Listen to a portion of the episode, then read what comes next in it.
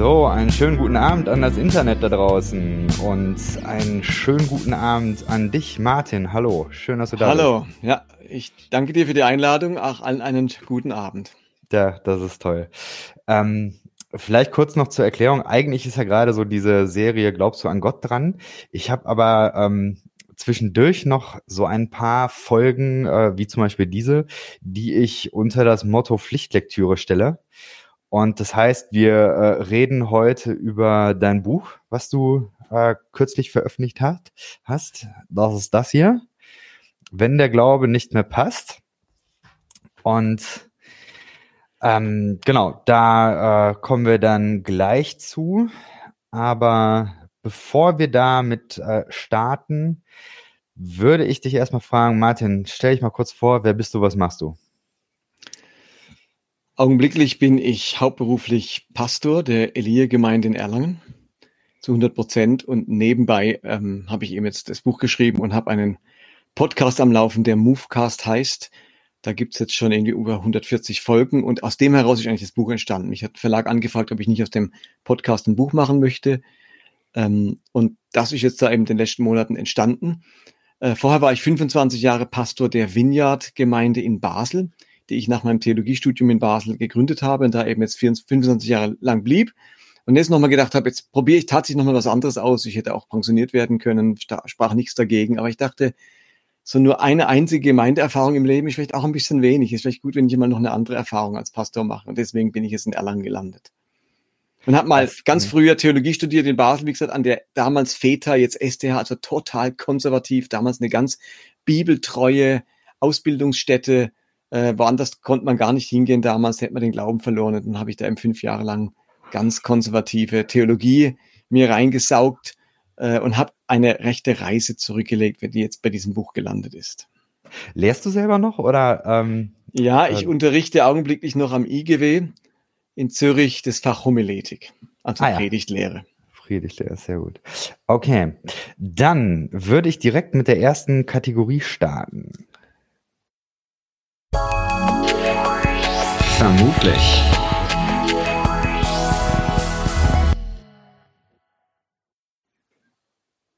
So, wenn man ein bisschen im Internet äh, so rumguckt und äh, dich googelt, dann findet man ja eine ganze Menge.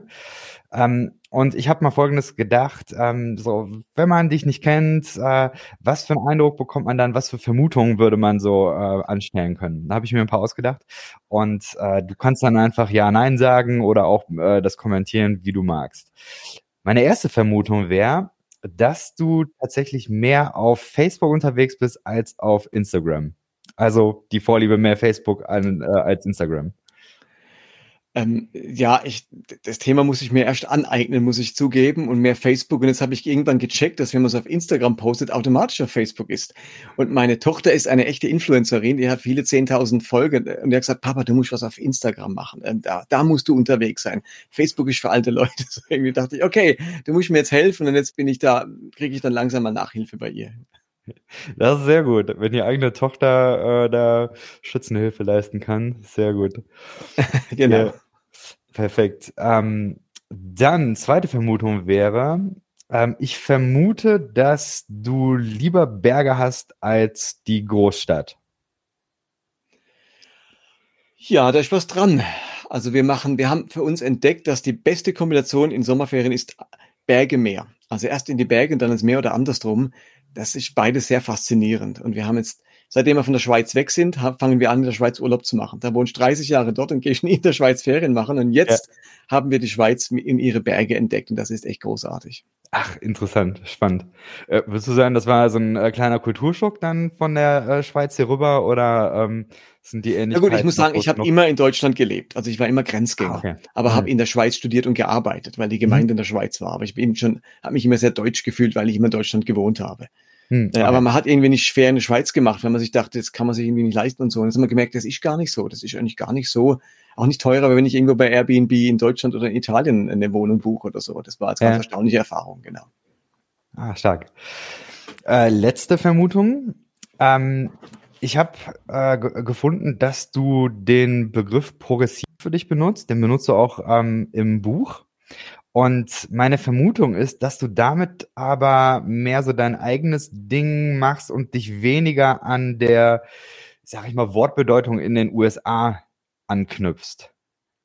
Ja, also ich sage das vor allem, weil mir der Wortsinn gefällt. Ist gar nicht, welche Assoziation ich damit verbunden, sondern Progressio, voranschreiten, vorangehen. Das bringt es für mich ganz stark zum Ausdruck, was ich tun möchte und womit ich anderen helfen möchte. Und postevangelikal finde ich auch nicht schlecht, weil es nochmal unterschiedlich zu, ich bin nicht ex-evangelikal oder anti-evangelikal. Post hat mehr so den Sinne von eben auch, man reist weiter, man ist einen Schritt weiter gegangen. Aber ich merke, egal welchen Begriff ich gebrauche oder irgendwo erwähne in einem Podcast oder sonst irgendwo, es gibt immer Leute, die mir, die sich dann melden und sagen, oh, das finden sie ganz schwierig, den Begriff. Den würden sie jetzt gar nicht benutzen. Und egal was ich benutze, hat immer Fans für das eine oder für das andere. Gerade gestern schrieb mir jemand, oh, mit Postevangelikal hat er große Schwierigkeiten, weil das ist auch wahrscheinlich irgendwann unnötig, weil irgendwann ist das Evangelikale so in der Bedeutungslosigkeit versunken, dass man sich mit dem Begriff gar nicht mehr davon abgrenzen muss, sondern dass Leute wo ganz anders herkommen, die diese Entwicklung machen. Ja. Also insofern ist es immer schwierig, sich da festzulegen mit einem Begriff. Ja, ja kann ich, äh, kann ich nachvollziehen, kann ich gut hören. Ähm, ich selber mag den Begriff postevangelikal, ähm, glaube ich, nicht so. Ich mag den Begriff progressiv aber sehr. Ähm, und also ähnlich auch wegen der Wortbedeutung. Ähm, für mich ist das auch ähm, deswegen wichtig oder ich finde das deswegen gut, weil äh, dadurch deutlich wird, wir haben es in der Religion eben auch mit etwas zu tun, was ähm, einen geschichtlichen Charakter hat. Also Glaube entwickelt sich und Theologie entwickelt sich und da ich ja selber von Hause aus auch Historiker bin, ist da, äh, also da kann ich sehr viel mit anfangen. Ja. Genau. Ja. Ähm, ja, wir machen einfach weiter mit der nächsten Kategorie. Zack, zerab geht das hier.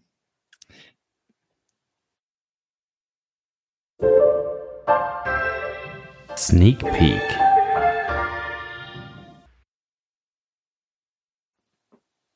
Sneak Peek. Das ist die Kategorie, in der du einmal kurz vorstellen kannst, worum geht's in deinem Buch? Was ist dir da wichtig zu sagen? Das Buch hat ja einen Untertitel, nämlich ein Umzugshelfer. Und ich habe über die Jahre, wo ich Pastor bin, aber auch in Auseinandersetzung mit meinen Studenten wahrgenommen, dass ich ganz vielen Christen begegne, die man sehr leidenschaftlich mit ihrem Glauben begonnen haben. So eine erste Liebe, ein Feuer. Ähm, relativ undogmatisch glaubt man da am Anfang, man ist einfach on fire und dann entwickelt sich so im Laufe der Zeit ein Glaubenssystem, eine Prägung, die man bekommt durch eine bestimmte Hermeneutik, also ein bestimmtes Bibelverständnis, durch einen bestimmten Gemeindekontext, in dem man lebt. Ähm, und diese Prägung, die schafft Erwartungen an das Leben, wie es sein sollte, das Leben mit Gott. Und irgendwann stößt man auf den harten Boden der Realität, dass das Leben sich nicht so entwickelt hat, dass Gebete nicht erhört wurden, dass man den Partner fürs Leben nicht gefunden hat, dass diese Krankheit nicht geheilt wurde, ähm, dass man Gottes Führung nicht erlebt hat, dass Gott geschwiegen hat, was auch immer. Und man merkt, Glaube und Leben klaffen weit auseinander. Und der Glaube ist ernüchtert, er ist frustriert irgendwo.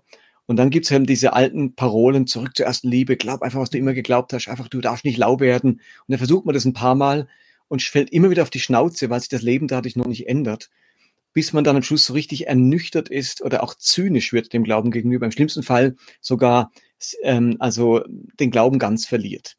Und weil man das Leben nicht so einfach ändern kann, äh, ist manchmal die einzige Chance, dass sich am Glauben was ändert. Und diese Glaubensveränderung, zu der möchte ich Mut machen. Dass man sagt, ich, der Glaube muss nicht bleiben, wie er ist. Der ist nicht in Stein gemeißelt. Der ist, wie du vorhin gesagt hast, in Bewegung. Glaube entwickelt sich, so wie sich das Leben entwickelt, so wie sich mein, äh, mein Verständnis entwickelt, weiterentwickelt. Ich bin ja heute nicht dasselbe wie vor 10 oder vor 20 Jahren. Glaube darf sich entwickeln. Und da möchte ich mithelfen, dass der Glaube, ich bin unbedingt dafür, dass Glaube leidenschaftlich ist. Ich möchte, dass Leute Jesus lieben von ganzem Herzen. Aber wenn das auf die alte Art und Weise nicht mehr geht, dann brauchst du eine Alternative und nicht einfach nur die, der Appell, mach's wie früher, es wird dann schon irgendwann wieder funktionieren. Und in diesem Wechsel, wenn man also den Glauben neu entdeckt, da gebrauche ich das Bild vom Umzug. Ähm, weiß nicht, ob ich da schon zu viel verraten darf. Äh, ja, hau raus, Bild. hau raus. Weil wir sind jetzt eben vor vier Jahren, vor drei Jahren umgezogen. Und bei diesem Umzug, wenn man 20 Jahre in einem Haus wohnt, dann merkt man erstmal, wie viel Zeug man hat. Und wir hatten zwei Umzugs-LKW zur Verfügung und da musste alles reinpassen. Und damit das überhaupt geht, war klar, wir müssen drei Entscheidungen treffen. Das eine ist, Was hat sich richtig bewährt? Was brauchen wir? Wir lieben unser Wasserbett. Ich könnte nicht mehr schlafen ohne mein Wasserbett. Also das kommt mit. und andere Dinge, die haben sich bewährt, die funktionieren, die brauchen wir jeden Tag. Ohne die möchten wir nicht sein. Und da gibt's auch eine ganze Reihe Zeug, das hat sich nicht bewährt. Das funktioniert auch nicht mehr. Das hat man vielleicht aus, aus romantischen Gründen noch im Keller rumstehen. Und man verbindet manche Erinnerungen damit. Aber eigentlich ist das Ding nutzlos, unbrauchbar. Oder man hat es geschenkt bekommen, hat sich nicht getraut, es wegzuschmeißen, aber eigentlich hat man es noch nie gebraucht. Und die Dinge mussten wir einfach entsorgen. Die kamen tatsächlich auf den Recyclinghof. Und das Dritte, was wir uns überlegt haben, ist, oh, wir haben in dem Haus einen größeren Garten oder ein Zimmer mehr. Wir bräuchten ein Gästebett. Das stellen wir uns oder ähm, wir haben hier, brauchen dringend eine, eine Garage ein Carport oder irgendwas, das hatten wir am alten nicht. Ich muss ich mir neu, neu anschaffen, neu kaufen. Und mit dieser Überlegung dachte ich, im Glauben ist eigentlich ganz genauso. Da gibt's Dinge, die sind kostbar, wertvoll, die glaube ich nach wie vor, die haben sich bewährt, die sind eine Grundlage meines Lebens, die nehme ich mir mit auf meiner Glaubensreise. Die will ich nie verlieren. Und da gibt's Dinge, wenn man ganz ehrlich ist, die muss man einfach entsorgen die haben sich nicht bewährt. Die kann man eigentlich nicht mehr glauben. Ja, wenn man ehrlich ist, die haben mir sogar geschadet. Die haben meiner Persönlichkeitsentwicklung, meinem seelischen Befinden und so weiter geschadet. Die müssen weg. Und da gibt's Dinge, mit denen habe ich mich noch nie auseinandergesetzt. Da war vielleicht ein Tabu in meiner Gemeinde, in meinem eigenen Denken. Da darfst du gar nicht ran an das Thema, ganz gefährlich. Und an manche muss ich jetzt rangehen, die muss ich mir neu aneignen, sagen, mit denen setze ich mich jetzt auseinander.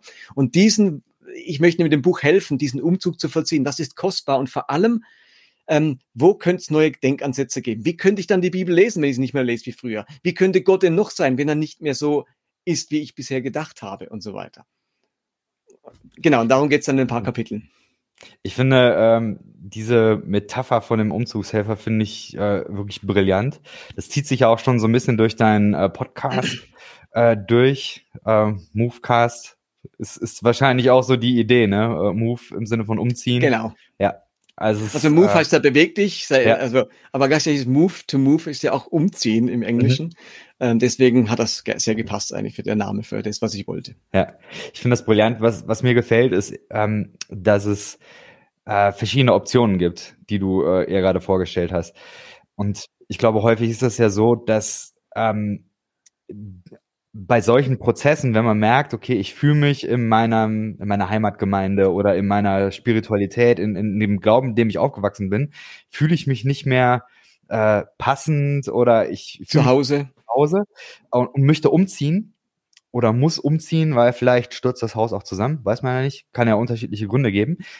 Aber dann zu sagen, ähm, der Mensch hat selber jetzt die Entscheidung, oder hat, hat auch die Verantwortung und kann jetzt eben überlegen, so und so und so soll's äh, soll's aussehen. Also wie ich meine eigene Wohnung eben auch äh, einrichten kann, so eben auch dann die Spiritualität. Ich mag das sehr, dass da ähm, die ähm, Handlungsfähigkeit der Menschen sehr sehr hoch gehalten wird, weil ich glaube, das was viele Menschen ähm, mit denen ich so unterwegs bin, ähm, ganz übel finden, ist, dass äh, ihnen dann gesagt wird, also wenn du anfängst und dich in deiner, in deinem Glauben nicht mehr heimisch fühlst, dann musst du jetzt bitte schon das und das und das machen. Also vielleicht kauf dir das und, und das muss auf jeden Fall in deiner Wohnung bleiben. Sowieso penetrante Eltern, die, äh, die da nochmal irgendwie mit reinreden. Ja. Genau, also das hat mir schon mal sehr, äh, sehr gut gefallen. Ähm, ja, oft ist ja auch so, dass also das Thema zum Glauben einladen, Menschen auf meinen Glauben ansprechen, Jesus ins Schaufenster meines Lebens stellen, das ist ja was, wo unglaublich vielen schwerfällt.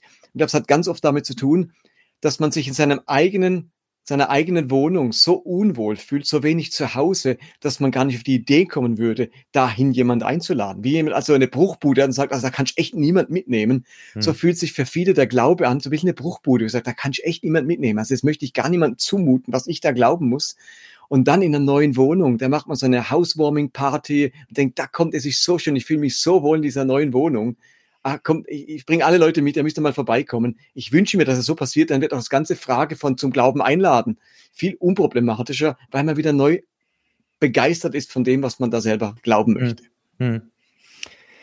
Ähm, eine andere Sache, die mir an deinem Buch sehr gut gefallen hat, ist, ähm, dass du von der Argumentationsweise auf Menschen eingehst, die tatsächlich in dieser Umzugsphase sind, so möchte ich es mal sagen.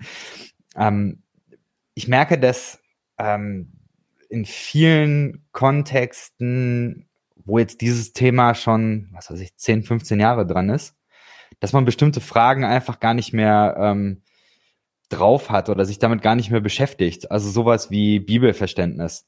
Ja, das, ähm, das ist für viele, äh, erlebe ich gar nicht mehr so ein Thema, wenn man sagt, also ich habe jetzt 80 Stunden Worthaus gehört, habe äh, dies und das und jetzt, äh, glaube ich, habe ich da eine Einstellung. So, und ich, ich merke aber, dass jetzt wieder neu irgendwie Leute ähm, durch Social Media wandern und neu wieder diese Fragen stellen und neu diese Diskussionen aufgehen. Und da äh, kommt, glaube ich, dein Buch echt zu einer guten Zeit, weil ich merke, das ist für äh, verschiedene Menschen Thema. Also ich, ich habe das sehr häufig jetzt, dass ich auch über Glaubensweite oder so dann, ähm, dass es dann irgendwie nochmal Gespräche gibt, wo Leute sagen, pass auf, ich habe da nochmal die und die Frage. Und ich denke so, welches Buch kann ich denen geben? Na, ich habe jetzt eins. Das ist äh, sehr cool. Wie erlebst du das denn? Ähm, ich erlebe das genauso so. wie du. Ich glaube, es gibt eine Generation, ähm, die hat sich ehrlich gesagt auch nie so viel mit der Bibel auseinandergesetzt, persönlich. Das ist ja auch Mangelware, dass junge Menschen in der Bibel lesen, merke ich bei uns in der Gemeinde, dass man mhm. liest über die Bibel, man liest durch Bücher über die Bibel oder Sekundärliteratur, irgendeinen Lebensbericht oder sonst etwas. Aber selber die Bibel lesen ist manchmal Mangelware. Und jetzt hat man sich für irgendein Bibelverständnis entschlossen oder man, das hat man halt mitbekommen, eben wie du sagst, über Worthaus oder sonst irgendwie. Und Leute fragen sich irgendwann, ich hätte auch gern Argumente warum habe ich eigentlich auch dieses Bibelverständnis? Das ist ja, bin ich am Schluss habe ich es genauso übernommen, wie ich das meinen Eltern vorwerfe, dass sie irgendeines oder sonst irgendjemand vorwerfe, dass sie eigentlich irgendein Bibelverständnis übernommen haben. Insofern suchen Leute immer wieder nach Gründen, nach Argumenten und ich versuche aus der Bibel selbst eine alternative Hermeneutik herzuleiten, als man sie so typisch äh, biblische Hermeneutik kennt. Hm. Und ich möchte, weil du sagst, ich spreche Leute an, die im Umzug sind, ich möchte tatsächlich eine Art Brückenbauer sein. Es gibt genug Podcasts, die setzen an, wo viele Leute noch gar nicht sind. Mhm. Die sind so in einem Zwischenland, die, die sind in einer Verunsicherung, die spüren in sich, so kann es nicht weitergehen, aber die sind noch lang nicht an dem Punkt, wo sie sagen, habe ich alles hinter mir gelassen, hey, ich bin abgeklärt, ich weiß jetzt, was ich das Neue. Ähm, und das ist die Masse, würde ich sagen. Das ist die Masse, das ist eine, ein wachsender Markt, würde ich sogar sagen.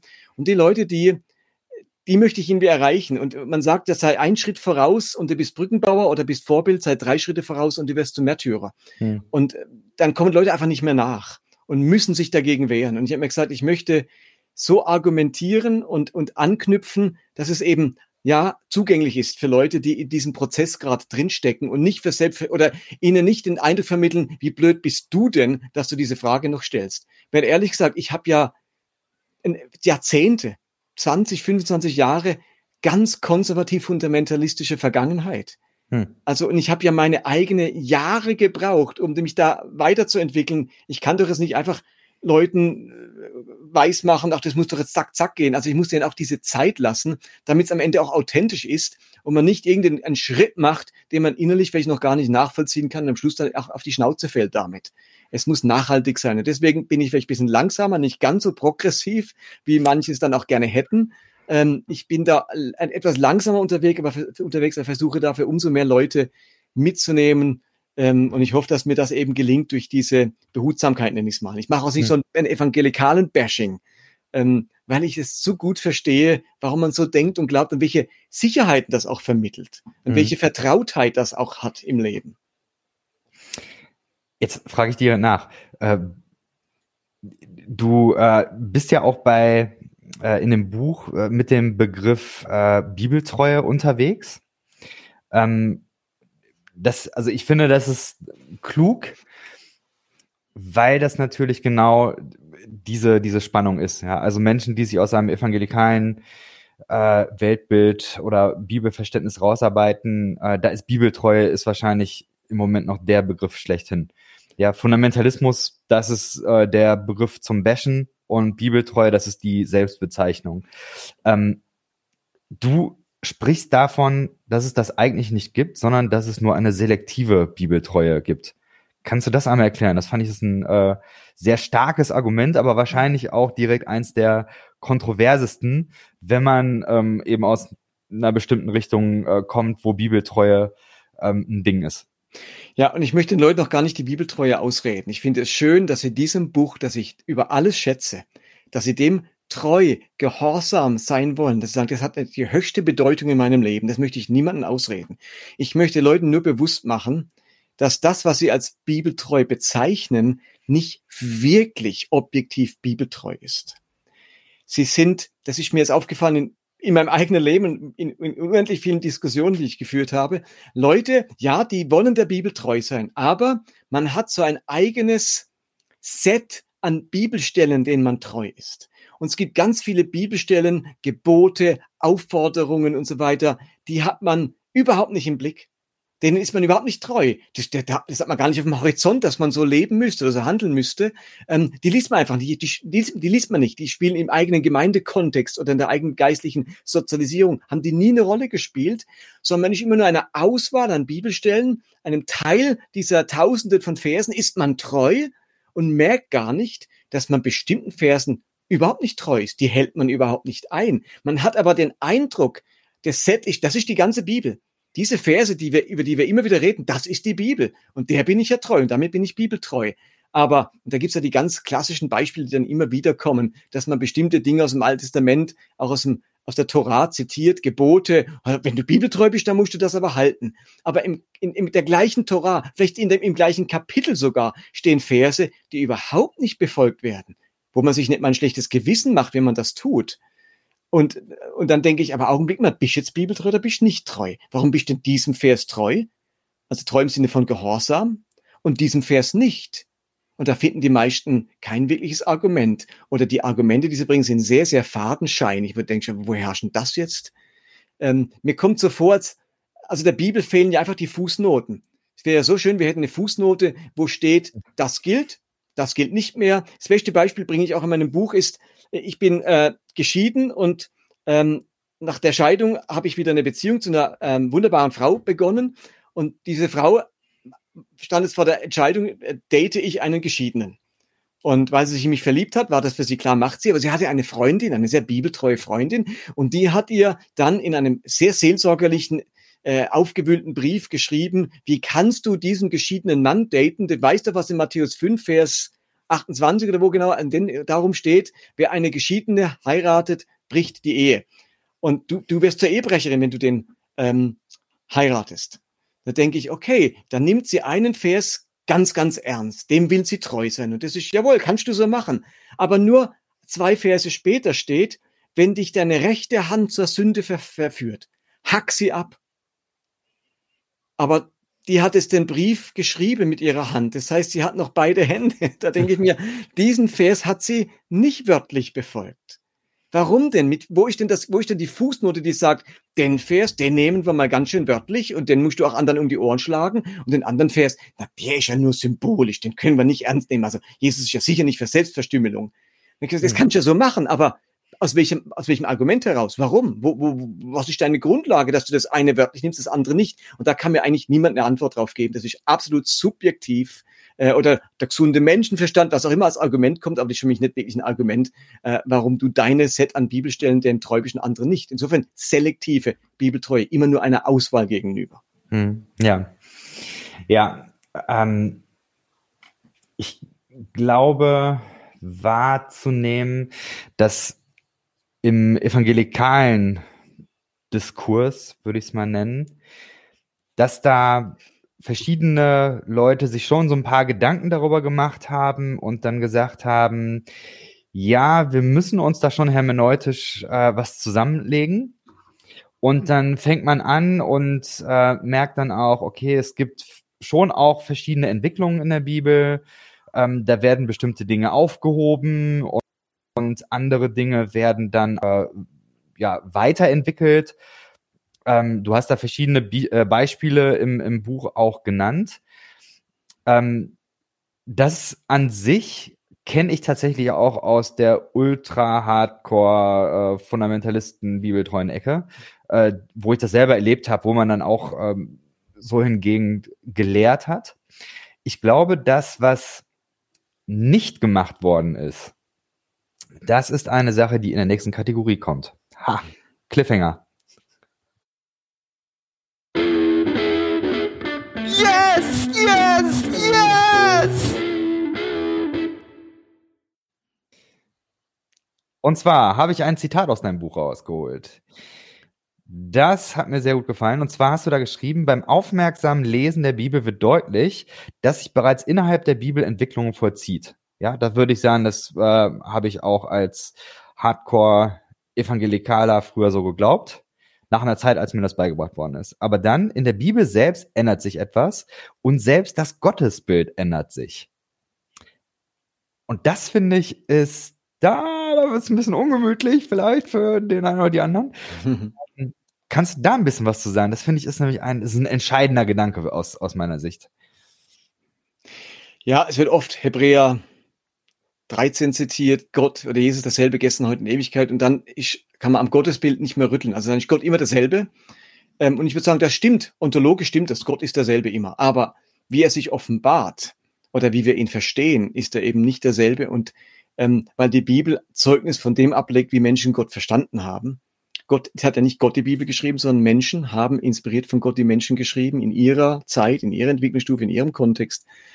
Ähm, entdecken wir tatsächlich unterschiedliche Gottesvorstellungen.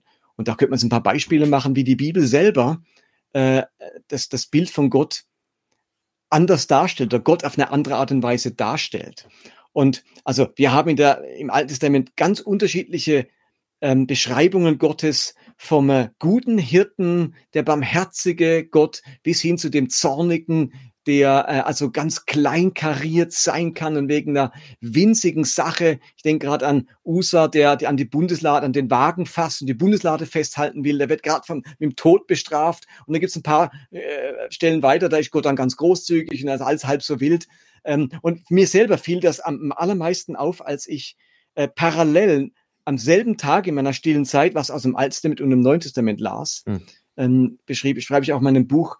Und in der alttestamentlichen Stelle, in 5. Mose, am Ende wird Segen und Fluch beschrieben. Und da wird beschrieben, wie ähm, das Volk von Gott bestraft werden wird mit den schlimmsten Strafen, die man sich vorstellen kann. Also das wünscht man keinem Menschen an den Hals, was da beschrieben wird, wenn sie den Götzen nachlaufen, wenn sie sich nicht an das Gesetz halten, dann werden sie mit Blindheit gestraft, unfruchtbar, die Ernte geht zu, äh, zunichte, sie werden wahnsinnig, ihre Frauen werden vergewaltigt. Also das ist das Schlimmste, was man sich vorstellen kann. Und dann heißt es am Ende, und so wie ich Freude daran hatte, euch Gutes zu tun, so werde ich mich daran freuen, euch Böses oder euch das alles anzutun. Dann habe ich gedacht, boah, das ist ja schon krass. Freude am Leid anderer. Das hat, da gibt's einen Fachbegriff dafür äh, in der Psychologie, nämlich Sadismus. Freude am Leid anderer. Und da muss ich sagen, diese Verse, da wird über über 60 Verse lang wird beschrieben, wie Gott gerne diesen Israeliten Leid zufügen möchte. Hm. Das ist ziemlich sadistisch. Und dann las ich also etwas verstört blätterte ich weiter zu meiner neutestamentlichen Stelle und dort lese ich, wie diese Sünderin die Prostituierte in, den, in, den, in das Haus Simons kommt, sich Jesus nähert, weint, seine Füße äh, benässt mit den Tränen und, und so weiter. Und dann sagt Jesus, also da wollen sie ja sie rausschicken, eine Sünderin, wenn er, wenn er der Gott wäre, wüsste er, dass er sich von der nicht mehr berühren lassen dürfte. Und dann begegnet dieser Jesus dieser Frau mit unglaublich viel Milde, Barmherzigkeit, Zuwendung, verurteilt sie nicht, richtet sie auf, ermutigt sie. Da denke ich, Augenblick mal, das, das, also was, was ist denn jetzt hier los? Wenn ich hier lese, ist Gott der sadistische, äh, zornige, strafende, wütende Gott. Und hier kann man nicht sanfter sein, nicht liebevoller sein als dieser Jesus. Und das sollen wir jetzt mal zusammenbekommen. Hm. Und da sagen mir Leute, ja, ja, so ist's halt. Gott ist so und er ist auch so. Der, der, der Gott ist halt Gott. Da denke ich, wisst ihr, was, was, was ihr gerade passiert? Die, die, das wichtigste, die wichtigste Währung dieses Christentums ist Glaube und Vertrauen. Das ist die zentrale Währung. Aber Vertrauen, Glaube im Sinne von Vertrauen, ist nur möglich bei einer Verlässlichkeit dessen, dem ich vertrauen soll. Und ich bringe dann in meinem Buch das Beispiel von einem ähm, Schüler und einer Schülerin, die kommt nach Hause, hat eine Sechs in der Mathearbeit. Und der Vater, der tobt, der sagt, das fällt dir ein, schmeißt das Heft auf den Boden, klappt, schmiert seiner Tochter eine, schickt ins Zimmer, gibt ihr zwei Wochen Hausarrest, Taschengeld gestrichen, bis du mir hier eine bessere Note nach, nach Hause bringst, ist eine Schande. Und sie begeht, also der ganzen ähm, Aggression oder äh, dieses Vaters, ja. Und dann drei Wochen später, wieder Mathearbeit, wieder eine Sex. Sie kommt nach Hause und der Vater sagt, Schatz, ist doch nicht schlimm, das kann doch passieren komm, das kriegen wir hin, wir setzen uns zusammen hin, wir lernen, mach dir keine Sorgen, ich bin auf deiner Seite. Wäre ja wunderschön, wer so reagiert. Das Problem ist die Unberechenbarkeit. Begegne ich dieser Version des Vaters oder dieser Version des Vaters? Und wenn es Gott in mehreren Versionen gibt, wenn ich nicht weiß, weiß, welchem Gott ich begegne, ist eines ganz sicher nicht möglich. Es ist vielleicht Gehorsam möglich, es ist Ehrfurcht möglich, aber Vertrauen ist unmöglich. Mhm. Dem Grund musste Gott sich bei den unterschiedlichen Darstellungen, die die Bibel mit sich bringt, und es hat einen Grund, warum die zum Teil auch so spruchstückhaft sind oder auch ein bisschen verfälscht sind, hat sich Gott gesagt, so Leute, jetzt machen wir mal Tabula Rasa. Jetzt vereindeutige ich mich. Ich mache ein für alle Mal, so klar wie es nur geht, deutlich, wer ich wirklich bin. Und das ist am aller einfachsten versteht, ich, ich werde selbst Mensch. Das könnt ihr am besten verstehen. Ein Alien kann man nicht so gut nachvollziehen, ein Engel kann man nicht so gut verstehen, aber einen anderen Menschen, den kann man wahrnehmen, erkennen, wie er ist, wie er es meint, so gut wie das nur geht. Also werde ich Mensch und so vereindeutigt sich Gott in Jesus Christus er, und er ist nie anders und er war nie anders, als er sich in Jesus Christus geoffenbart hat.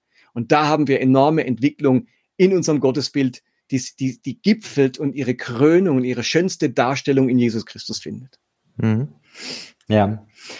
Ähm, diese Sichtweise wird ja häufig genannt, das ist eine christozentrische Bibelhermeneutik. Ja, ähm, manchmal habe ich gelesen, bei, ich glaube, Sigi Zimmer in seinem Buch, der nennt das dann, ähm, oder der bezieht es auf äh, Luther, Ne? Mhm. Äh, das, was Christum treibet, ist evangelisch. Oder er nennt das dann eben eine, eine Bibelkritik äh, von, von Jesus her. Ähm, ich glaube, da gibt es ein paar Gegenargumente, die ich nicht teile, aber ich äh, würde dir die Gelegenheit geben wollen, äh, wo du schon mal da bist, dass du da ein bisschen äh, noch was zu sagst und da, dass wir da eine Tiefenbohrung machen. Ja. Ein Gegenargument ist, ähm, ja, Gott ist äh, liebevoll, Gott ist aber auch heilig. Gott ist zornig und gerecht. Und ähm, dieses dualistische Bild wird aufgemacht. Und dann wird gesagt, ähm, in Jesus sehen wir genau das Gleiche. In Jesus sehen wir eben auch den, ähm, den Liebevollen, der quasi ohnmächtig am Kreuz stirbt. Ähm, aber wir sehen eben auch in der Offenbarung der, ähm, der Killer Jesus mit dem Schwert, der irgendwann wiederkommt und Tabula Rasa macht. Also auch in verschiedenen Gleichnissen hat man schon den Eindruck, also Jesus ist eben, wenn, wenn Jesus derjenige ist, an dem sich scheiden soll, dann ähm, muss man sagen, Jesus ist auch beides. Was denkst du dazu? Zum einen würde ich sagen, die Offenbarung eignet sich nun überhaupt nicht, um daraus Gottesbilder abzuleiten. Die Offenbarung ist eine Apokalypse, das ist eine bestimmte Literaturgattung, wo mit ganz starken Bildern gearbeitet wird. Und ich halte es für nicht legitim, ähm, nenne ich es mal, ontologische und dogmatische Aussagen über Gott zu machen aus der Offenbarung heraus. Die eignet sich wirklich nicht, Dinge wörtlich zu nehmen oder die Bilder direkt eins zu eins zu übertragen auf Jesus. Ähm, da wäre ich also ganz vorsichtig. Die Offenbarung ist für mich jetzt kein Argument, um irgendwie mein Gottesbild zu prägen, sondern es sind wirklich drastische Gemälde, die ähm, Dinge imposant und deutlich machen sollen, aber bitte nicht das als Darstellung Jesu äh, beschreiben. Und ich finde, wir haben vier Evangelien. Das hat ja auch seinen Grund, dass dass wir in der, in der Bibel vier Evangelien haben, weil man sagt, der Schwerpunkt liegt wirklich auf der Darstellung des Lebens Jesu und nicht irgendwelche apokalyptischen Schriften. Da gibt's ja wirklich nur eine, obwohl es zu der Zeit ganz viele gab, als man den Kanon erstellt hat. Und dann würde ich sagen, ähm, ja, natürlich kann man den Vorwurf machen, dass man bei Jesus beides findet. Ich würde sagen, wenn man halt ganz stark geprägt ist von einem auch ein bisschen finsteren Gottesbild, dann findet man halt auch da die Krümel im Leben Jesu und dann werden diese Krümel wahnsinnig aufgewertet. Aber ich finde, wenn ich dieses Buch, und deswegen fasziniert Jesus ja auch so viele Nichtchristen, wenn sie das mal unvoreingenommen lesen, ohne ein typisch evangelikal-fundamentalistisches Gottesbild dahinter, ähm, dann kommt man auf ganz andere Jesusbilder. Also ich finde, in diesen, nenne ich es mal, außerkirchlichen Jesus-Wahrnehmungen ähm, werden diese Krümel nicht so aufgegriffen wie das große Bild. Da gibt es einen großen Wurf im Leben Jesu, der zieht sich vom Anfang bis zum Ende durch. Und das wird nicht geschmälert, indem man ein paar drastischere Beispiele oder Gleichnisse erzählt. Und auch da wieder, es sind Gleichnisse.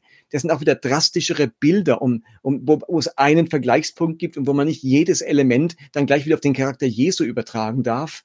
Ähm, aber ich finde, bitte, das Jesusbild nicht von den Gleichnissen her deuten, sondern vor allem aus seinem Umgang mit den Menschen. Wie ist Gott, wenn er mit den Menschen umgeht? Und natürlich kann er da auch strafende oder harte Worte den Pharisäern gegenüber, aber er ist eben dann gerade nicht die, der, der dann den Taten folgen lässt und dann mal Feuer vom Himmel fallen lässt. Das haben ja mal die Jünger eingefordert. Also hier müsstest du jetzt durchgreifen. Sei doch hier bitte der Gott des Alten Testaments, der Feuer vom Himmel fallen lässt da gibt's ja, das ist ja für mich so eine innerbiblische auch Bibelkritik, bringe ich in meinem Buch auch, die eine Stelle, wo, wo dann wirklich Leute Jesus entgegentreten, unverschämt zu ihm sind, äh, ihm, ihm, ihm, ihm Sachen vorwerfen, dann sagen die Jünger, Jesus, lass dir das nicht gefallen, also sinngemäß, es, es, sollen wir Feuer vom Himmel fassen, wie damals Elia das tat. Also im Sinne von, Jesus, jetzt erweis dich mal wie der Gott des Alten Testaments, der mit Feuer eingreift. Und an dieser Stelle sagt Jesus nicht, ja, das hat auch seinen Platz in meinem Leben, das stimmt. Und eine Dosis davon braucht es jetzt also auch sondern er sagt zu diesen beiden Jüngern, die das einfordern, wisst ihr nicht, wessen Geisteskinder ihr seid? Ein Kind des Geistes macht so etwas eben nicht. Der lässt mhm. kein Feuer vom Himmel fallen. Womit Jesus deutlich macht, was da geschehen ist, als Feuer vom Himmel fiel und Menschen zerstört hat, das war nicht ein Werk des Heiligen Geistes. Da, da grenze ich mich davon ab. Und, und da macht, also da, wo es darum geht, mal diesen alttestamentliche Seite oder nächstes Mal dieses Gottesbild herauszustreichen, wehrt sich Jesus gerade dagegen. Hm. Ein anderes äh, kritisches Argument, was ich äh, häufig gehört habe, ist, ähm, im Mittelalter oder in der äh, Spätantike hat es diesen äh, Markion, hieß er, glaube ich, gegeben, der äh, auch davon ausgegangen ist, ja, äh, im Alten Testament. Markion, ja. Nein, es war ganz früh, hm? das war in der Frühkirche. Sogar noch früher. Ja, ja, das war im zweiten, dritten Jahrhundert, dritten Jahrhundert, glaube ich, markieren. Würdest du ähm, sagen, der Typ hat was verstanden, dass er eben dieses äh, brutale Gottesbild ausklammern wollte und Nein, Markion spricht ja von Demiurg. Das ist sein Bild. Der Gott des Alten ist der Demiurg, also ein äh, und an den glauben wir nicht mehr. Der wird sozusagen von ihm ausradiert. Und mhm. damit verliert das gesamte Alte Testament seine Bedeutung. Ich glaube, was er erkannt hat, ist, da gibt es einen Unterschied zwischen dem Gott des Alten Testaments und dem Gott des Neuen Testaments. Was Markierung geschieht, ist, er schüttet das Kind mit dem Bart aus. Was er nicht wahrnimmt, ist, dass es natürlich auch im Alten Testament ähm, wunderschöne Offenbarungen Gottes hat, die äh, ein, Licht schon mal drauf werfen, wie Gott ist, so wie Jesus das später getan hat. Und ähm, gleichzeitig, was er auch übersieht, ist, wir müssen diese Texte nicht ausschalten aus dem Alten Testament, sondern wenn wir sie eben, nenne ich es mal mit dieser Christus-Hermeneutik lesen, dann haben die uns immer noch ganz viel zu erzählen äh, diese Texte. Und dann sind sie wertvoll und kostbar für unser eigenes Glaubensleben, das Alte Testament in dem Sinne abzuschaffen das wäre ein großer Verlust. Ähm, und äh, es zeigt mir diese Gottesbilder, die dargestellt werden, die zeigen mir eben Entwicklung in der Bibel und sie zeigen mir aber auch Entwicklung in der Menschheitsgeschichte, in unserer, äh, in, in mir selber. Ich merke, wie ich ja auch diese konkurrierenden Charaktereigenschaften in mir selbst trage. Ich neige ja auch dazu. Jetzt würde ich gerne Tabula rasa machen, mit der Faust auf den Tisch hauen, klare Kante und äh, Leute über die Klinge springen lassen und so weiter. Das steckt ja auch in mir drin und zu merken, in der Bibel vollzieht sich ein ganz großer Wandel hin zu dieser Liebe Jesu Christi, diesem Frieden. Und ähm, das zeigt mir, ich will diese Entwicklung mitmachen, die die Bibel mir vorzeigt, mir vorgeht. Hm. Ich hau die nächste Kategorie raus. What? Das ist die Kategorie, in der ich sag ich mal, kontroverse Textstellen aus deinem äh, Buch nehme, wo man äh, geteilter Meinung drüber sein könnte. Die gibt's nicht. Das ist alles so eindeutig. genau. Ich habe folgendes äh, rausgesucht. Ich lese mal eben vor.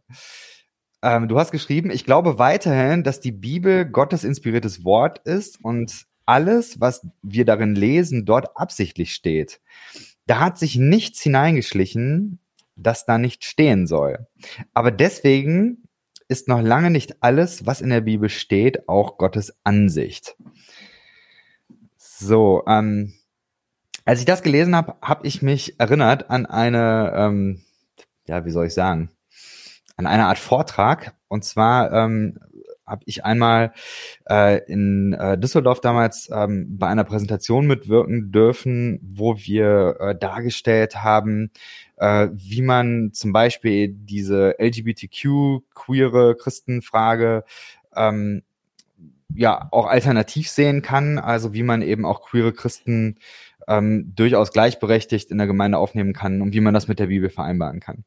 Und äh, im Zuge dessen haben wir auch äh, einen ähnlichen Weg gemacht, wie du das in dem Buch machst, dass wir gezeigt haben, also in der Bibel verändert sich viel ähm, und das Gottesbild verändert sich und so weiter. Und unter anderem haben wir da eine äh, Textstelle aus dem fünften Buch Mose durchgenommen und da ging es um, ähm, äh, das war ein Gesetz, was besagte, dass Soldaten, jüdische Soldaten im Krieg Frauen der Feinde, die, die besiegt worden sind, äh, für sich nehmen können. Also im Prinzip so eine Art, ja, wie soll ich sagen, Zwangsehe äh, für äh, Kriegsgefangene. So, Frauen als Kriegsbeute. Frauen als Kriegsbeute. Frauen als Kriegsbeute, ganz genau. So, und ähm, damals äh, habe ich dann eben so erzählt, ja, aber da, man muss das ja im geschichtlichen Kontext sehen. Diese Frauen sind gu gut behandelt worden. Im Bibeltext steht, die, äh, die haben dann bestimmte Rechte gehabt, die durften trauern, die wurden als Menschen gesehen und äh, durften danach nicht einfach ähm, wieder in die Wildnis geschickt werden, sondern ähm, äh, für die musste gesorgt werden. Also irgendwie fast schon eine feministische, ähm, äh, ein feministischer Fortschritt. So, und das Dumme war, dass im Publikum waren wirkliche Feministen. Feministen. und alter Falter, ich habe mir danach wirklich was anhören müssen. Und völlig zu Recht, würde ich sagen. Ich habe da sehr, sehr viel gelernt, ja. weil ähm, ganz klar war, ähm, wenn das in, dieser, äh, in diesem heiligen Text steht, dann hat ähm, Frauen als Kriegsbeute eine Wirkgeschichte. Menschen können sich darauf berufen und können sagen, ist doch okay, wenn wir das machen. Ähm, das hat eine Wirkungsgeschichte ähm, im, im Leben von, von Frauen, weil sie das lesen und diese Frauen auch heute noch dadurch verletzt werden können. So, und man könnte noch viele andere Baustellen oder ähm, Schubladen da aufmachen.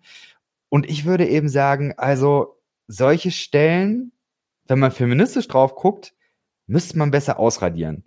Und ob das jetzt Ansicht oder Absicht ist eigentlich vollkommen egal, es müsste ausradiert werden. So ist, äh, da, da kann man heute auch nichts mehr mit anfangen. Das wäre so meine äh, glasklare Position heute darauf, mit Hintergrund von dieser Erfahrung. Und da dachte ich, da äh, kannst du mal drauf reagieren. Ja, ähm, sehr gut, dass du das ansprichst. Ich, ich, da, es hängt wirklich mit der Unterscheidung zwischen Absicht und Ansicht zusammen. Das ist für mich eine ganz wichtige hm. kategoriale Unterscheidung. Mit Ansicht meine ich, nicht alles in der Bibel ist Ansicht Gottes. Damit meine ich, Gott steht nicht hinter allem, was in diesem Buch steht. Gott ist nicht derselben Meinung wie das, was da steht. Das ist, Gott sagt wie, was da steht. Frauen als Kriegsgefangene ist nicht meine Ansicht. Ich finde, das darf es nicht geben. Also, viele Dinge in der Bibel sind nicht Ansicht Gottes. Ich könnte auch anders sagen, es ist nicht die Wahrheit Gottes. Absicht, damit meine ich, es hat trotzdem einen guten Grund, dass es da drin steht. Also, dass das in der Bibel drin steht, darf nicht sofort dazu führen, alles ist auch, das ist auch alles die Meinung Gottes. Alles, was in der Bibel steht, ist auch Meinung Gottes und Haltung Gottes und mhm. Einstellung Gottes. Nein. Nicht alles ist die Ansicht, die Haltung, die Einstellung Gottes, aber es hat einen guten Grund, warum es drin steht, um zum Beispiel es auszuradieren. Also manche steht in der Bibel, damit es überwunden wird, damit die wahre Ansicht Gottes ans Licht kommt und wir sehen, wo wir herkommen und was wir unbedingt ausradieren müssen. Also ausradieren nicht aus dem Bibeltext, sondern aus unseren Köpfen. Aber dazu müssen wir sehen, wo wir herkommen, was einmal gegolten hat und was jetzt eben überwunden wurde. Also es ist absichtlich drin, um zu zeigen, was überwunden wurde. Ähm, und, und es ist ja auch klar, dass Menschen, die vor 2000 Jahren ein Buch schreiben, noch nicht in gleicher Weise Dinge überwinden konnten wie 2000 Jahre später. Man ist immer Kind, ja, man kann ja nicht in die Zukunft denken und aus der Zukunft heraus wieder die eigenen Texte beurteilen. Man kann nur schreiben, was man heute wahrnimmt, erkennen kann. Aber es ist Gott, es ist von Gott drin gelassen, um zu zeigen, schaut mal, da kommt ihr her. Das ist die Entwicklung. Und ihr müsst immer offen dafür sein, dass Dinge sich verändern und dass die wahre Ansicht Gottes erst noch gezeigt wird. Und aus dem Grund finde ich es viel wichtiger, dass die Dinge noch absichtlich drin sind, damit eine Feministin sagen kann, seht mal, in der Bibel selbst ist das überwunden. Und jetzt wird es allerhöchste Zeit, dass wir das auch überwinden. Oder in der Bibel sehen wir erste Ansätze. Da, da brechen welche auf in eine ganz neue Richtung. Wir müssen das hinter uns lassen. Und es ist doch jetzt idiotisch, bloß weil der letzte Schritt in der Bibel selbst noch nicht vollzogen ist, in das jetzt heute nicht zu vollziehen. Die Bibel fordert uns, die schubst uns doch geradezu in eine bestimmte Richtung. Jetzt geht doch diesen Weg weiter, ähm, denn die Ansicht Gottes, die liegt eben da in der Zukunft äh, oder in, in, in einer Weiterentwicklung. Aber gut steht es drin. ähm, hat er absichtlich drin gelassen, Gott sozusagen, damit wir sehen, wo der Startpunkt ist und wo in welche Richtung es geht. Für eine Richtung brauche ich immer einen Startpunkt. Oder einen Zielpunkt. Mhm. Und, und, das sind die Startpunkte, wo wir sehen, da, da muss Entwicklung stattfinden. Ähm, ich, äh, ich finde es, äh, also ich gehe in weiten Teilen mit, würde ich sagen. Ich glaube, dass die Frage, die sich anschließt, dann ja ist, okay, also angenommen, es gibt Anschubsbewegungen in der Bibel. Ähm, das finde ich auch, das, äh, das kann man sehen. Man kann Entwicklungslinien sehen. Ähm, aber ich glaube, dass das nicht eindeutig ist. Also sprich, ähm, wenn man, ich mache jetzt mal, ich bringe jetzt mal einen Theologen mit ins äh, Spiel, wenn man beispielsweise äh, William Webb, ja, Baptist, äh, baptistischer Theologe, der ähm, ein, ein Buch über, ähm, ich glaube, es heißt Women, Slaves and Homosexuals. Ähm, und der Ansatz, den er vertritt, ist äh, die Redemptive Movement äh, Hermeneutic. Und das ist genau das, ja. Also es gibt verschiedene Linien. So, und er hat jetzt einen Kriterienkatalog von, was weiß ich, 24 Kriterien und daran erkennt man, ähm, äh, dass das ist jetzt eine Richtung, in die der Geist Gottes schubst. So, und jetzt ist aber die Sache, also wenn ich mir diese 24 Kriterien von ihm durchlese, also mit acht gehe ich mit und der Rest denke ich so, na, ähm, das ist nicht eindeutig. Ja. Ähm, wie gehst du damit um? Also du hast jetzt äh, gerade ja schon gesagt, naja, Jesus ist äh, quasi da, da hat sich Gott vereindeutigt. Auch das finde ich ist also es gibt so viele Jesus-Bilder. Wie gehst du mit dieser Schwierigkeit um? Ich habe nicht so sehr das Bedürfnis nach dogmatischer Eindeutigkeit oder Einheitlichkeit. Hm, okay. Ich glaube, dass evangelikale Kreise ganz viel ihrer Glaubenssicherheit aus dogmatischer Eindeutigkeit ziehen und ganz schlecht damit lösen, leben können, wenn es da nebeneinander verschiedene Ansichten gibt, die sich offensichtlich widersprechen. Und ich finde, da lesen wir einfach die Bibel total zu aufgeklärt, zu griechisch. Wenn ich das Judentum anschaue, ich habe mal ähm, Judaistik in Heidelberg studiert, wenn du anschaust wie die Rabbiner, schau dir mal Talmud an. Da werden eigentlich nichts anderes wie gemacht, wie was verschiedene Rabbiner zu Bibelstellen sagen. Völlig unterschiedliche Aussagen. Der Jude hat kein Problem, in seinen heiligen Talmud das alles nebeneinander aufzulisten. Das wird bei uns überhaupt nicht hinhauen.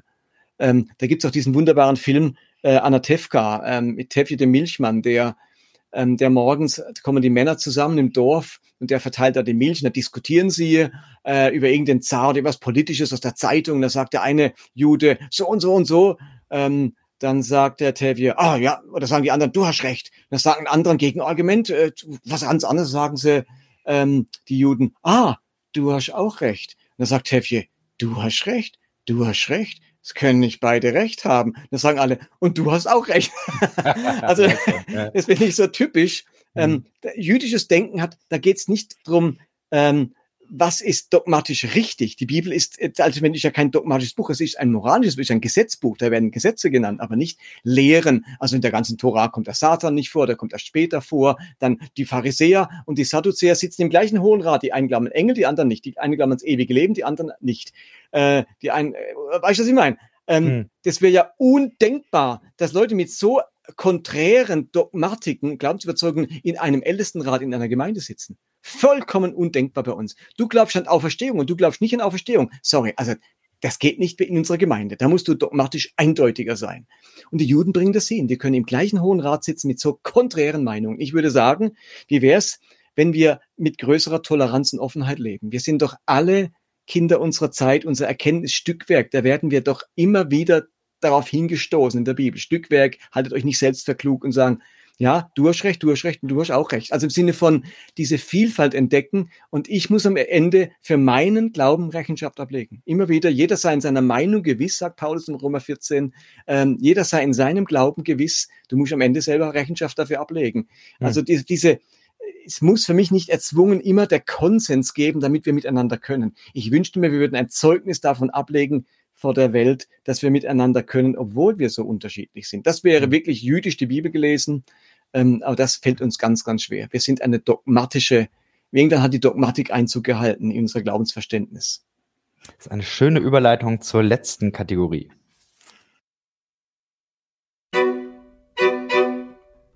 Jetzt mal nur unter uns.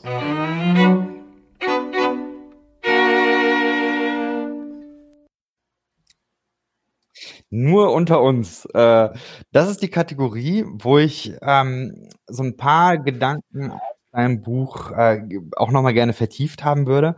Und natürlich, es hört niemand zu. Du kannst also raushauen, was du willst. äh, niemand zu. niemand zu. Jetzt sowieso nicht mehr. Ähm, statistisch gesehen nimmt das ja nach hinten äh, sehr stark ab. Ähm, wir waren ja gerade dabei, es gibt bestimmte Anstöße. Ähm, du äh, bringst in dem letzten Kapitel oder in dem vorletzten Kapitel oder vorletzten Teil, äh, gehst du nochmal auf dieses äh, queere Thema ein, Homosexualität und so weiter. Und äh, bringst da einen Ansatz, den ich finde, ähm, also ich glaube, der, der hilft vor allen Dingen Menschen auch, die ähm, noch ein tendenziell eher höheres, man sagt im Englischen High View of Scripture, also die, die noch ein bisschen mehr Bibeltreue äh, wichtig finden, sag ich mal. De, den Ansatz, ähm, der, der glaube ich, ist da absolut hilfreich. Ähm, und zwar ist es der Ansatz, dass du sagst, es geht um Neuordnung. Ähm, jetzt mal nur unter uns. Du sagst ja gar nicht, was, was du selber jetzt äh, für eine Neuordnung da äh, dir vorstellst, also wie das, wie das aussehen kann. Ähm, aber äh, muss er auch nicht sagen, aber wir sind ja unter uns. Ähm, meine Frage wäre, dieses Thema Neuordnung, vielleicht könntest du das nochmal kurz erklären, was du, was du damit meinst. Und dann aber auch, ähm, dass du einmal sagst, wie viel Potenzial du im Moment ähm, in der Bubble, in der du unterwegs bist, ähm, siehst, dass dieser Ansatz äh, fruchtbar sein könnte. Beim Thema Homosexualität, Homosexualität entdecke ich ganz stark eine Art und Weise, sich dem Thema zu nähern indem man sozusagen diese vor allem sechs klaren Bibelstellen, die das, die Homosexualität negativ bewerten, indem man die entkräftigt und sagt, die reden gar nicht von Homosexualität. Mhm. Also man versucht diesen sechs Stellen ihre Gültigkeit abzusprechen. Und dann zu sagen, also dann haben wir kein Problem mehr. Seht ihr, die sechs Stellen, die haben wir irgendwie wegdiskutiert oder weg ähm, haben, äh, exegetisiert. Ähm, jetzt haben wir kein Problem mehr. Jetzt haben wir nichts mehr, wo die Bibel was dagegen sagt. Ich will sagen, nee, ich wähle einen anderen Weg. Für mhm. mich können die Stellen alle gültig sein. Sind alle gegen, wirklich gegen Homosexualität. Sage ich mir, spielt mir keine Rolle. Wir haben in der Bibel ganz viele Bibelstellen, die gegen etwas sind, dass wir heute problemlos leben, weil wir eben Entwicklung haben. Und diese Entwicklung sind für mich diese Neuordnungen. Ähm, ich mache da verschiedene Beispiele. Zum Beispiel gibt es die ganz klare Anweisung Gottes, Israel soll keinen König haben. Mhm. Äh, und er warnt davor. Und wenn ihr einen König wollt, fallt ihr von mir ab. Und er nimmt das persönlich als Untreue ihm gegenüber. Also klarer kann Gott es nicht ausdrücken, was er davon hält, wenn Israel einen König will. Eine klare Ordnung. So will ich es haben. Und irgendwann merkt Gott, die können einfach nicht ohne König sein. Es ist einfach, die schaffen es nicht, mit einem unsichtbaren König zu leben. Alle anderen Völker haben einen sichtbaren König und der ist da auf seiner Senfte oder irgendwo zieht dem Militär voraus oder wie auch immer die Israeliten scheinen es auch zu brauchen. Das ist zwar schade, aber so sind die Menschen in ihrer, wie, wie sie halt sich entwickeln oder wie sie halt sich vorfinden. Die brauchen einen sichtbaren König und dann mhm. ändert Gott diese Ordnung und sagt, jetzt gibt es eine neue Ordnung. Es gibt Königsgesetze und ich erwähle euch einen König, und schließlich David, ein König, ein Mann nach seinem Herzen und aus seinem Geschlecht kommt sogar der Messias. Man sich, was ist denn hier los? Ich muss jetzt nicht die Stellen, die sich gegen den König äußern, exegetisch so ausradieren, die sagen, ah, das, die waren nicht so gemeint. Ne, die waren so gemeint. Aber Gott bringt es fertig, sagen, wisst ihr was? Und jetzt gibt's was Neues. Und da gibt's ganz viele Beispiele dafür und die bringe ich möglichst viele davon, um zu sagen, Leute, Gott hat doch das Recht, Dinge neu zu ordnen. Aus verschiedenen Gründen. Und viele haben mit uns zu tun, wie wir uns vorfinden. Gott lässt sich auf uns ein, auf unsere Befindlichkeit und wie wir uns vorfinden und sagt, okay, und für diesen Zustand braucht es eine neue Ordnung. Ihr müsst doch leben können. Es muss doch lebbar sein. Ähm, und da würde ich sagen, ich, ähm, ja, da gibt es Stellen gegen Homosexualität, aber inzwischen müssen wir sagen, ja, so viele Menschen finden sich eben so vor. Die erleben sich so, die haben sich das nie ausgesucht, die, die, haben nichts, irgendwann waren sie, haben sie eine ganz böse Entscheidung getroffen oder haben sich, was weiß ich, irgendwas Schlimmes getan. Jetzt sind sie halt so, sondern die entdecken sich jetzt so, die, die fühlen sich so geboren. Und für die gibt es, glaube ich, so eine Neuordnung, wo Gott sagt, okay, was machen wir jetzt damit? Und jetzt versuchen wir das in eine Ordnung zu gießen, dass es lebbar wird für euch, dass ihr nicht dauernd unter dem Damoklesschwert der Verdammnis und der Verurteilung seid. Wie mhm. können mhm. wir für euch eine Ordnung schaffen? Und mit diesem Ansatz muss ich nicht Bibelstellen wegdiskutieren, sondern kann mich darauf, daran freuen, dass Gott immer wieder einen Weg für uns findet und eine Ordnung für uns findet, wo wir leben können mit ihm in Beziehung, äh, in Nähe zu ihm, aber auch in, in Betracht gezogen wird, wo wir sind. Hm. Und das ist mit der Scheidung ja ganz genauso. Scheidebrief ist eine Neuordnung eines ganz klaren Verbots von Scheidung. Hm. Aber das gibt mir die Möglichkeit, mit dieser Situation zu leben, als hm. Geschiedener. Und dem anderen gibt es die Möglichkeit, mit seiner sexuellen Befindlichkeit leben zu können. Hm. Aber hm. manchmal weist die Neuordnung auch auf eine ursprüngliche Ordnung hin. Und da ist manchmal der Knackpunkt, dass ich schon sagen würde, mein Argument, ich, ich, ich, ich bin ein großer Fan von Ehe, von der Beziehung zwischen Mann und Frau, aber nicht, weil das in der Bibel so gehypt wird, sondern weil ich denke, rein anatomisch. Es kann mir von mir aus irgendwelche schwulen Käfer geben oder aber den Menschen, so wie ich ihn einfach nur anatomisch sehe, das sind tatsächlich Mann und Frau, weibliche Sexualorgane, männliche Sexualorgane, Eizelle, Samenzelle, die sind schon einander zugeordnet. So entsteht Leben, so funktioniert der Mensch. Äh, und ich würde sagen, das ist das Eigentliche, das ist das, wie wir eigentlich funktionieren. Aber jetzt, ich weiß nicht die Gründe dafür, es ist es nicht immer so. Sind es jetzt die Buhmänner? Haben die jetzt die, die Arschkarte gezogen den Rest ihres Lebens? Sage ich nein. Obwohl das die eigentliche Ordnung ist, hat Gott die Größe und die Liebe zu den Menschen auch für diesen anderen Zustand, in dem sich Menschen vorfinden, eine Ordnung zu schaffen. Deswegen möchte ich aber nicht die eigentliche Ordnung von Mann und Frau damit schwächen und die halte ich immer noch hoch und ich finde das, ich freue mich über jeden, der heiratet und das wird auch immer die Mehrheit der Menschen sein. Schön so. Ähm, aber da gibt es eine neue Ordnung. Hm. Ja, ich glaube, ähm, also ich, ich schätze das sehr, weil ich glaube, dass das äh, tatsächlich ein Ansatz sein kann, der Menschen hilft. Also wer zum Beispiel eben diese, diese Schöpfungsordnung, ähm, wer das ähm, bejaht, hat, glaube ich, damit eine, eine gute Alternative, wie man damit umgehen kann. Und ich finde, dass es wichtig ist, dass diese Alternative auch äh, im Gespräch ist.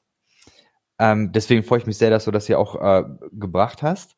Ähm, ich selber würde eben sagen, die, die Ordnung an sich ähm, ist eben auch eine Sache, die sich im Verlauf der Bibel ändert. Also für mich ist diese Schöpfungsordnung an sich eine, eine, letztendlich eine Folge des Sündenfalls, wenn man so will. Auch wenn ich, also der, äh, der, ich würde jetzt nicht sagen, dass es einen historischen Sündenfall gegeben hat, aber wenn ich äh, in die Geschichte gucke, dann fängt da äh, diese Schöpfungsordnung an. Und ich glaube, dass das letztendlich mit dem Begriff Patriarchat ganz gut ähm, äh, belegt ist. Und ich glaube, dass es in der Bibel sehr viele ähm, Bewegungen, Anstoßbewegungen gibt, wo das Patriarchat überwunden wird. Und wenn man diesen Weg weitergeht, komme ich ähm, zu vielleicht zu einem ähnlichen Ziel, ähm, würde aber eben nicht davon ausgehen, dass es eine ursprüngliche ähm, Ordnung gibt. Ähm, kannst du gerne gleich noch darauf reagieren. Ähm, die Anschlussfrage wäre aber tatsächlich, ähm, also einmal, äh, was, was denkst du, was wäre eine, eine sinnvolle Neuordnung, ähm, die, äh, ich sag mal, evangelikal lebbar wäre? Wie, äh, wie nimmst du das wahr? Also bewegt sich da was? Ich weiß, wir haben irgendwie vor ein, zwei Jahren mal in einem Podcast gesprochen da äh, hast du noch gesagt, dass du sehr sicher bist, dass sich diese Frage ähm, progressiv in der nächsten Zeit entwickeln wird. Ähm, in evangelikalen sie, siehst du das noch immer so? Genau, aber Genau. Also mir ist noch wichtig, ich versuche eben nicht das, den Begriff Schöpfungsordnung zu benutzen. Ich, ah, okay. Mhm. Ich, ähm, mir geht es auch nicht um eine Schöpfungsordnung. Ich sehe das wie du, dass ähm, der, die Schöpfungserzählung eine Erzählung ist und daneben gibt's auch eine Sündenfallerzählung und so weiter, aber mhm. die soll nicht einfach mal nur eine Ordnung festlegen. Ähm, sonst müssten wir auch das Single-Dasein ablehnen, äh, wenn ich von der Schöpfungsordnung ausgehe oder sowas oder das kinderlos als Ehepaar leben wollen oder sowas. Mir geht's um eine, nenne ich es mal, eine biologische Ordnung. Mhm. Also mir geht's wirklich drum, anatomisch, biologisch, wie funktioniert der Mensch? Wenn alle schwul oder lesbisch wären, wären wir innerhalb von zwei Generationen ausgestorben. Also rein ich glaube, das könnte man ja schon auch äh, wahrscheinlich mit künstlicher Befruchtung. Natürlich, aber dann musst du in irgendeiner hm. Form hm. etwas anders machen, als es die Biologie vorgesehen hat. Hm. Natürlich kannst du es immer anders machen. Hm. Aber deswegen wäre das mein Ausgangspunkt, nenne ich es mal eine natürliche Ordnung, wo für mich nicht gleich hm. die Schöpfungsordnung ist. Die heißt es aber nicht, dass kurz, sie. Äh, ja? Äh, kurz einhaken. Ich finde an dem, an dem Punkt äh, bin ich in dem Buch nämlich stecken geblieben, habe gesagt, also ich habe Judith Butler gelesen und die macht, finde ich, ziemlich deutlich, dass Biologie an sich eigentlich auch ein Konstrukt ist. Also wir unterscheiden zwischen Männlein und Weiblein. Ähm, es gibt aber Kulturen, die machen das nicht. die sprechen von Menschen und sagen, manche Menschen sind eben in bestimmten Jahren ihres äh, Lebens schwanger. Ich glaube nicht, dass das ein besseres System ist, aber es macht eben deutlich, es ist ein Konstrukt. Und ähm, deswegen Biologie sehe ich nicht als so normativ. So, das wollte mhm. ich aber noch reinhauen. Ja. Äh, vielleicht kannst du da auch noch drauf reagieren. Ja, äh, aber deine Frage war noch, ob sich das irgendwie, wie sich das jetzt auswirkt auf die Gemeinden mhm. oder so. Ähm, also ich nehme wahr, dass immer mehr Gemeinden sich mit diesem Thema auseinandersetzen mhm. müssen, weil Leute sich outen oder weil man das Thema einfach nicht mehr totschweigen kann. Mhm. Ich entdecke aber auch, dass es in dem Zuge, wie das Progressive oder dass diese, diese Weiterentwicklung des Glaubens eine Marktlücke ist, dass Menschen sprachfähig werden, dass sie endlich Worte finden, dass Podcasts oder Bücher oder sowas ihnen Worte geben, die sie bisher dafür nicht hatten. Also da gibt es eine Entwicklung. Auf der anderen Seite erleben wir aber auch eine Radikalisierung oder eine, ja.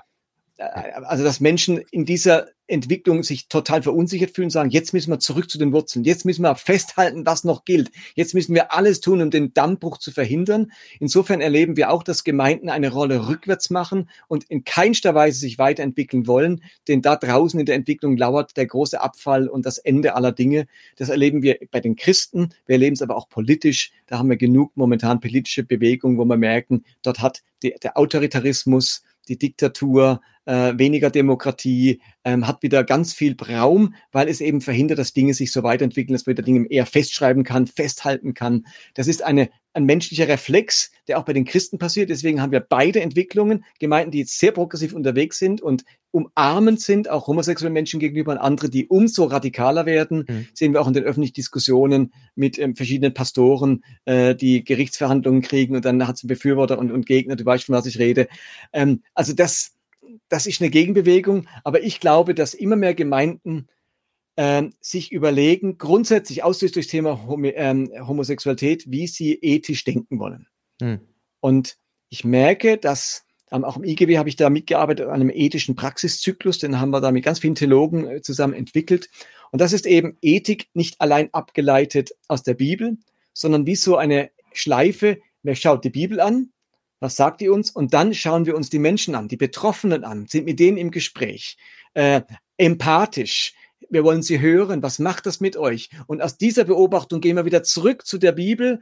Und, und das ist so ein Kreislauf, wo die Bibel auf der einen Seite, aber auch der Mensch, der betroffen ist, die Zeit, in der wir leben, die Umstände, die uns betreffen, mit ins Gespräch kommen und man da, von da eine neue Art entwickelt, wie man ethisch, moralisch denkt und handelt. Und das eröffnet eben Potenzial. Ich glaube, dass die wenigsten einfach so sagen wollen, ach, das haben wir 20 oder 200 Jahre geglaubt, na, morgen glauben wir es anders. Die Menschen sind in einem, äh, Pastoren und Gemeinden sind im Prozess und da, da geht man schneller, mal langsamer. Ähm, ich kenne eine Gemeinde in der Nähe von Basel, die machen zwei Jahre lang mit ihrer Gemeinde immer ein Thema, bibellesende Gemeinde.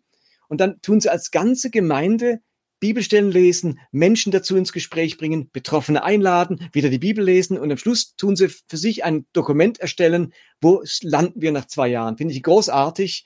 Ähm, das machen sie zu kontroversen Themen. Ich wünschte mir das mehr. Von mir aus muss man nicht morgen eine Abstimmung machen. Wie steht ihr? Und wenn du dafür bist, hast du gewonnen. Wenn du dagegen bist, fliegst halt raus oder hast verloren. Sondern wir steigen ein in den Prozess und tabuisieren gewisse Themen nicht länger, sondern fangen an, drüber zu reden erstmal nicht gleich, nicht gleich feindlich, das Lager, das Lager, sondern es geht um Menschen und aus dieser Haltung für Menschen zu sein und einen Weg für sie zu finden, diskutieren wir solche Dinge.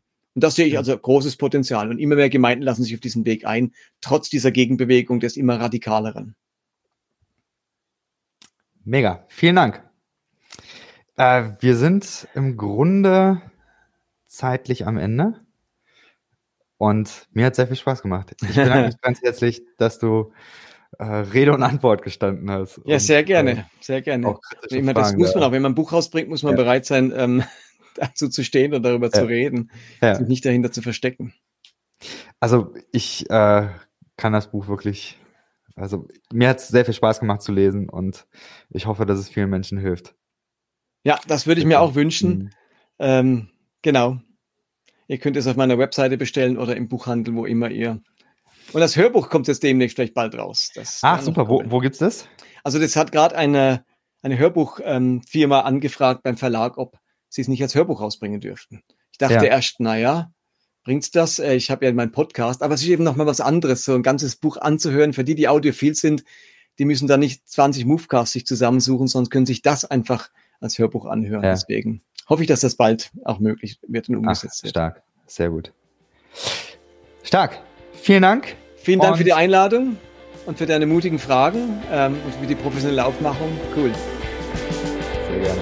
Okay, bis demnächst. Bis demnächst. Mach's gut. Bye bye.